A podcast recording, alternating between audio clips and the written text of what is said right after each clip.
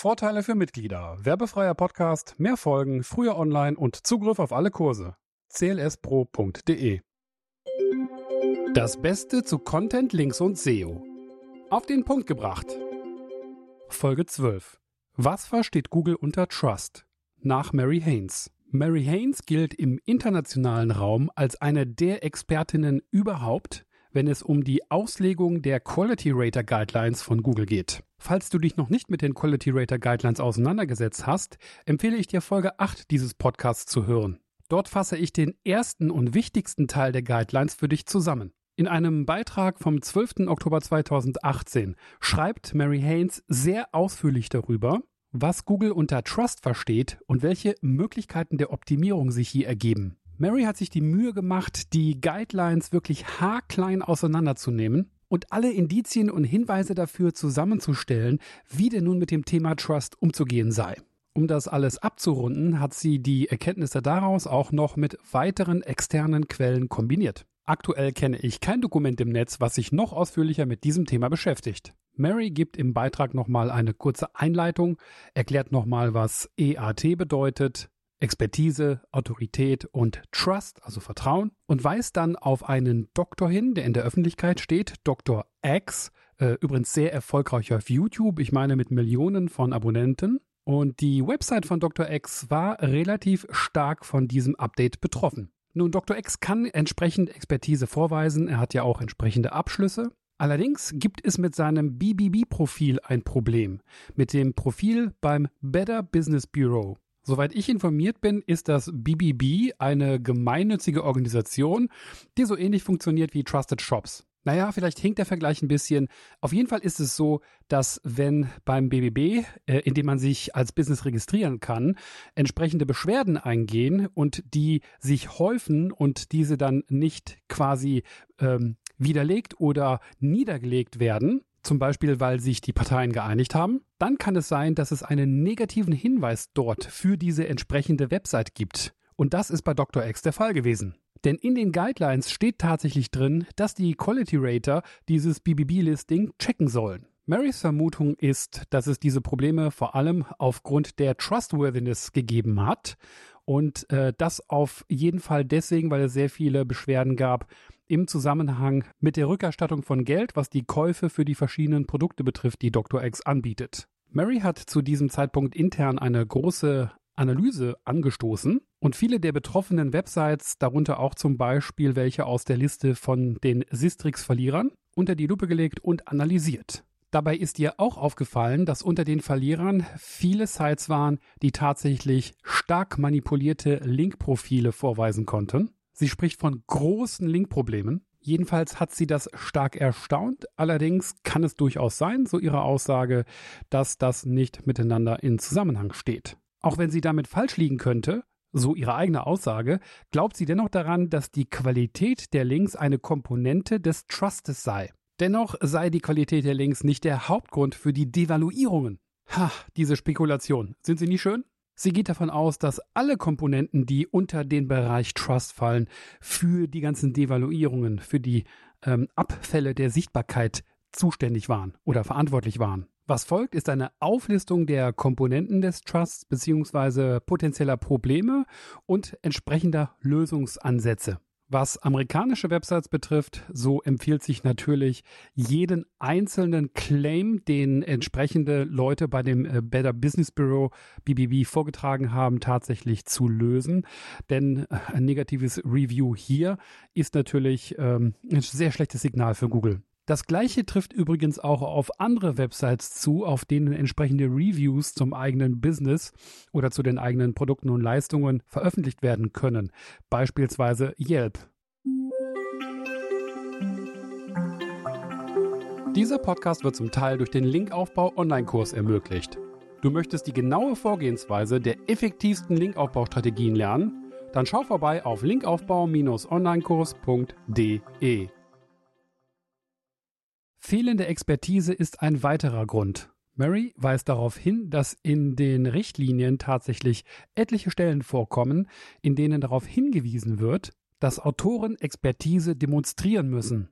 Da steht zum Beispiel in einem Screenshot für eine Website, die als niedrig bei EAT klassifiziert ist, es gibt keine Hinweise darauf, dass der Autor tatsächlich finanzielle Expertise vorweisen kann. Weil dieser Finanzartikel in den Bereich Your Money or Your Life fällt, ist diese Seite, die keine Expertise vorweisen kann, mit einem Rating Low zu versehen. Maries Lösungsvorschläge sind, solche Seiten und Artikel sollten durch anderes qualifiziertes Personal oder Autoren auf ihre Fakten hin überprüft werden und dies sollte auch im Artikel angemerkt werden. Auch wenn Ärzte 20 Jahre Berufserfahrung haben, so ist das immer noch kein Signal dafür, dass sie als Online-Experten gelten. Hinweis von mir, das ist natürlich grotesk, aber so will Google aktuell funktionieren. Experten in diesen Your Money or Your Life Feldern müssen tatsächlich vorweisen, dass sie gewisse online anerkannte Expertise mitbringen. Das bedeutet, andere müssen sagen, dass äh, sie tatsächlich Experten sind auf ihrem Gebiet. Und wenn sie das nicht sind, dann kratzt das an der Trustworthiness. Mary weist darauf hin, dass sie einen der Google-Sprecher, und zwar Gary Ish, auf Twitter at Method oder Methode, genau auf diese Thematik angesprochen habe.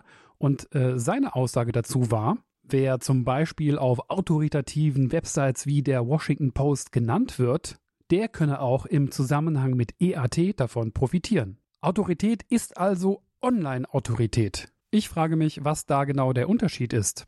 Aber es ist auch klar, eine Suchmaschine kann letztendlich nichts anderes auswerten als das, worauf sie tatsächlich Zugriff hat. Und das sind nun mal eben einfach nur Websites. Wie lässt sich das tatsächlich erreichen, diese Autorität zu verdienen, sodass der Trust steigt? Das geht laut Mary nur dadurch, dass eine Website es schafft, andere Institutionen und Autoren dazu zu bewegen, tatsächlich positiv äh, oder entsprechend verifizierend über einen zu schreiben. Traditionelle Pressearbeit könne hier helfen.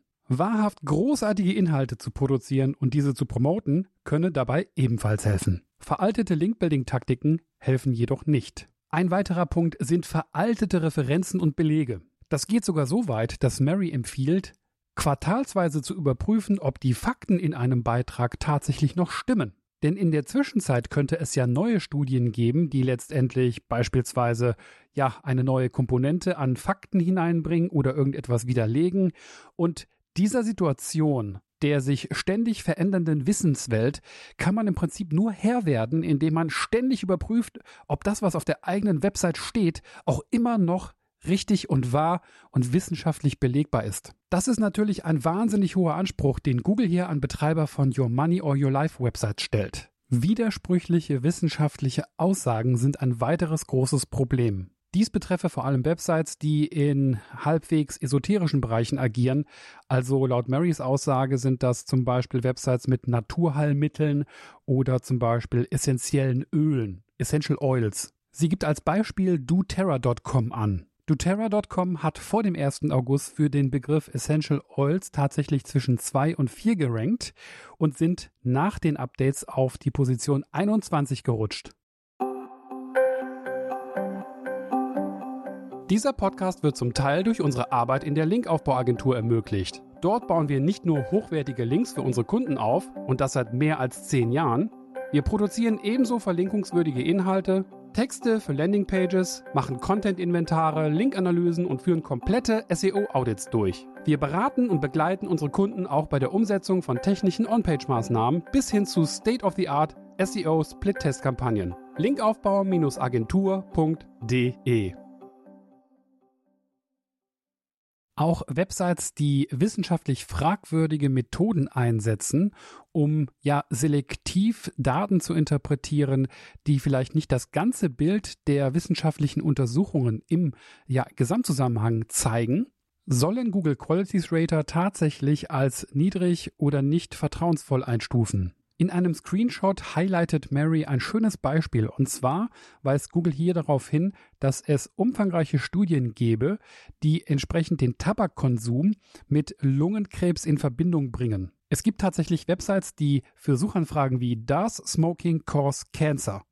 Also verursacht das Rauchen Krebs? Entsprechend in den Suchergebnissen auftauchen und die Meinung vertreten, dass das Rauchen von Tabak keinen Lungenkrebs verursacht. Und dazu verwenden sie unter ja bei vielen Unternehmen weit verbreitete Taktik, nämlich das selektive Herausziehen von einzelnen Studien, die im Prinzip gegen den wissenschaftlichen Konsens gehen und das Gegenteil oder gegenteilige Ergebnisse erzielen konnten. Also ein Beispiel wäre, es gibt 100 Studien zu diesem Thema, die beweisen, dass es tatsächlich einen Zusammenhang zwischen dem Rauchen von Tabak und Lungenkrebs gibt.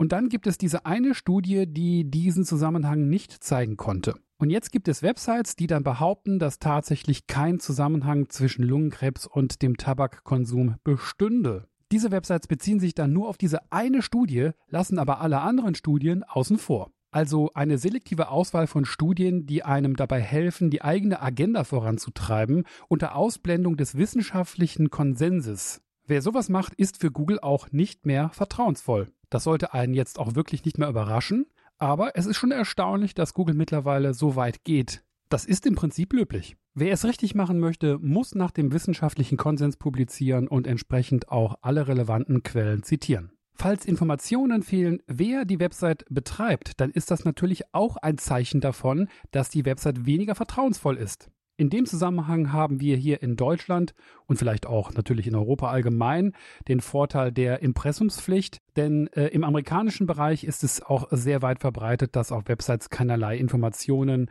zum Betreiber äh, existieren. Und das ist natürlich bei Your Money or Your Life Websites ein Problem, das sich selbstverständlich mit einer einfachen Über uns oder Kontaktseite aus dem Weg räumen lässt. Rückgabebedingungen müssen einfach zu finden sein. Eine Website, die eine Checkout-Seite hat, die nicht auf einer gesicherten Domain liegt, also HTTPS nicht verwendet, ist natürlich auch weniger vertrauensvoll. Falls Nutzer einer Website einfach Kommentare abgeben können, ohne dass diese moderiert werden, ist das auch kein großes Vertrauenssignal. Selbst Grammatik und Rechtschreibfehler können das Vertrauen einer Website senken. Vor allem natürlich, wenn diese vermehrt vorkommen. Besucher der Website hinters Licht führen wollen, ist natürlich auch keine besonders gute Idee.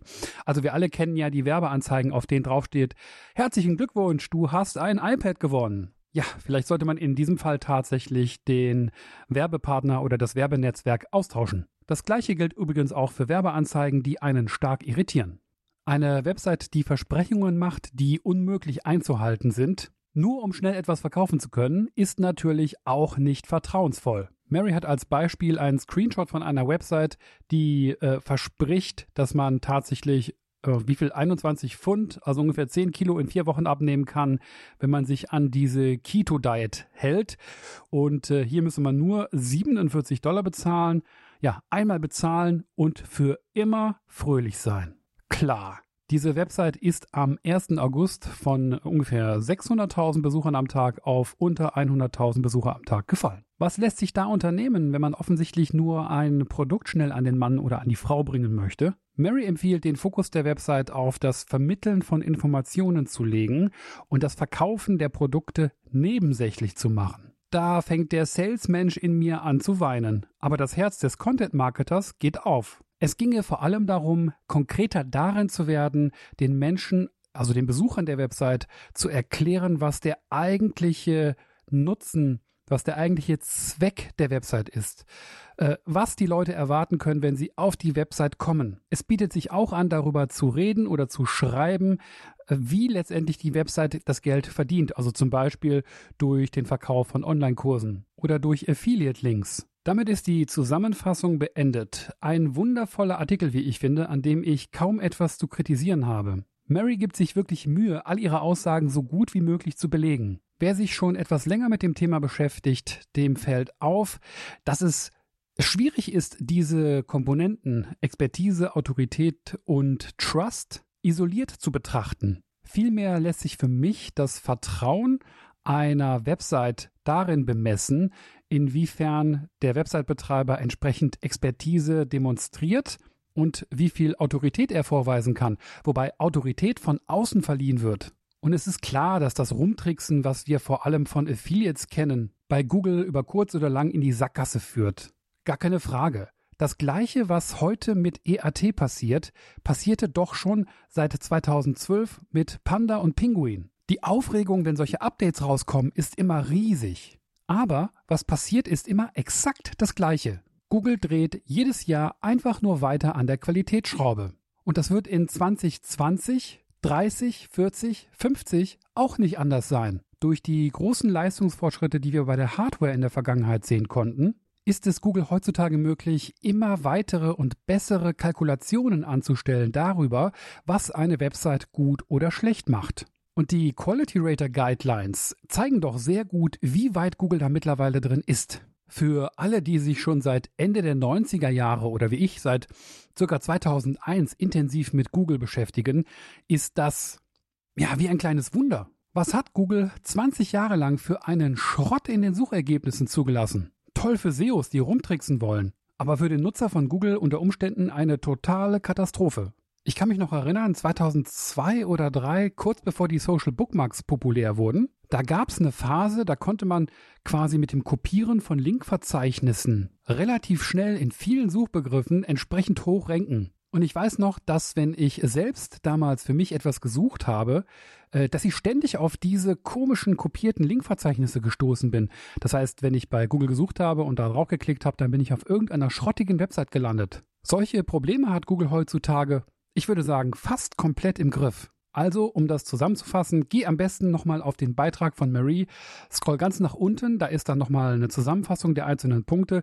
Die kannst du als Checkliste für dein eigenes Projekt verwenden. Und dann jedes Mal, wenn du eine neue Seite mit Content erstellst, beziehungsweise lässt sich das Ganze natürlich auch auf alle bestehende Seiten von dir anwenden, ja, dann gehst du durch diese Liste durch und überprüfst eben jeden einzelnen Faktor. Auszugsweise Gibt es im Netz negative Berichte über dich oder deine Organisation? Versuche irgendwie die loszuwerden. Verwendest du genügend und vor allem die richtigen wissenschaftlichen Referenzen, um entsprechend deine Fakten zu belegen? Weist deine Website zu viele veraltete Informationen auf? Ja, dann aktualisiere eben. Es gilt, all diese Punkte ständig zu beherzigen. Wir werden auch in einer zukünftigen Episode sehen, warum es nicht geht, dass wir fast alles richtig machen. Also beispielsweise von zehn Punkten neun richtig, aber einen nicht. So viel nur als kurzen Teaser. Ich hoffe, du bleibst dabei. Bis zur nächsten Folge. Bye bye. Damit ist diese Folge zu Ende. Ich hoffe sehr, dass sie dir gut gefallen hat. Gerne beantworte ich deine Fragen, sei es zu dieser Folge oder allgemein zu Content, Links und SEO. Schreib mir einfach Frische Kontaktdaten findest du stets auf content-links-seo.de. Falls du den Podcast magst und dir viele weitere Folgen wünscht, dann schreib doch bitte eine positive Rezension in der Podcast-App deiner Wahl. Du möchtest Sponsor werden? Dann freue ich mich sehr über deine Anfrage. Bis zur nächsten Folge. Dein Sascha Ebach.